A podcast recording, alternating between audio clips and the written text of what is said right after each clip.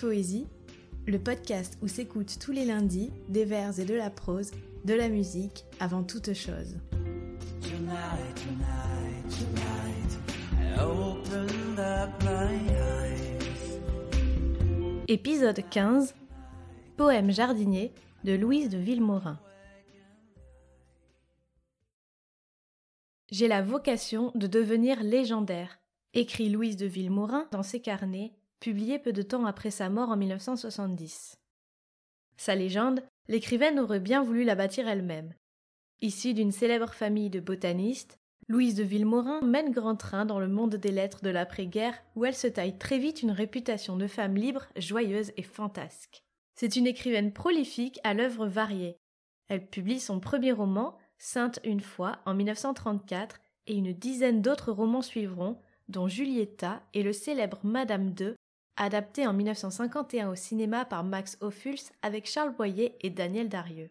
Elle écrira d'ailleurs plusieurs scénarios de long métrage et publiera également la biographie de Coco Chanel en 1957. Romancière scénariste, mais aussi poète, qui publie Fiançailles pour rire, Le sable du sablier ou encore L'alphabet des aveux, un recueil qui témoigne de sa fantaisie et de son humour. La poétesse affectionne les jeux de mots, palindromes et holorimes, ces vers qui se lisent à l'identique, mais qui ont un sens différent. Toute sa vie, Louise de Villemorin fréquenta la fameuse Café Society, qui depuis les années 20 regroupait célébrités, artistes et aristocrates de Paris, New York ou Venise autour de fastes dîners et de somptueux bals.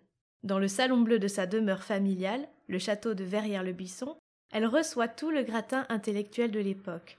C'est ainsi que la mondaine, souvent, éclipsa la romancière et que l'amoureuse, connue pour avoir été la fiancée de Saint-Exupéry et la compagne de Malraux, effaça parfois la poète. Cachée derrière cette image mondaine, la poésie de Louise de Villemorin n'en demeure pas moins vivifiante, tantôt drôlatique, tantôt sensuelle. C'est une poésie musicale, chantante, une poésie qui se dit, qui se récite, se déclame, à l'instar de ce poème jardinier qui mêle les couleurs, les parfums et les sensations estivales. Dans les jardins, le vent sauvage berce des fleurs au nom latin. Dans les jardins, sous les ombrages, la nuit est verte le matin. L'abeille dans la fleur sauvage prend le sucre de son festin. Le ruisseau roule des images dont les yeux ne sont pas éteints. La branche et le fruit sont sauvages. L'oiseau volette et le nuage avec le soir changent de teint. Et les parfums sont des sauvages, savants à parler le langage des lieux où naquit leur destin.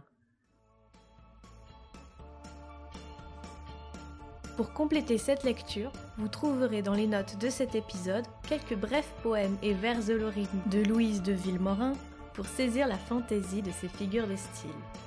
Ce quinzième épisode marque la fin de la première saison de Minute Poésie. La rentrée du podcast se fera en décalé. Rendez-vous donc fin septembre pour de nouveaux épisodes et autant de découvertes.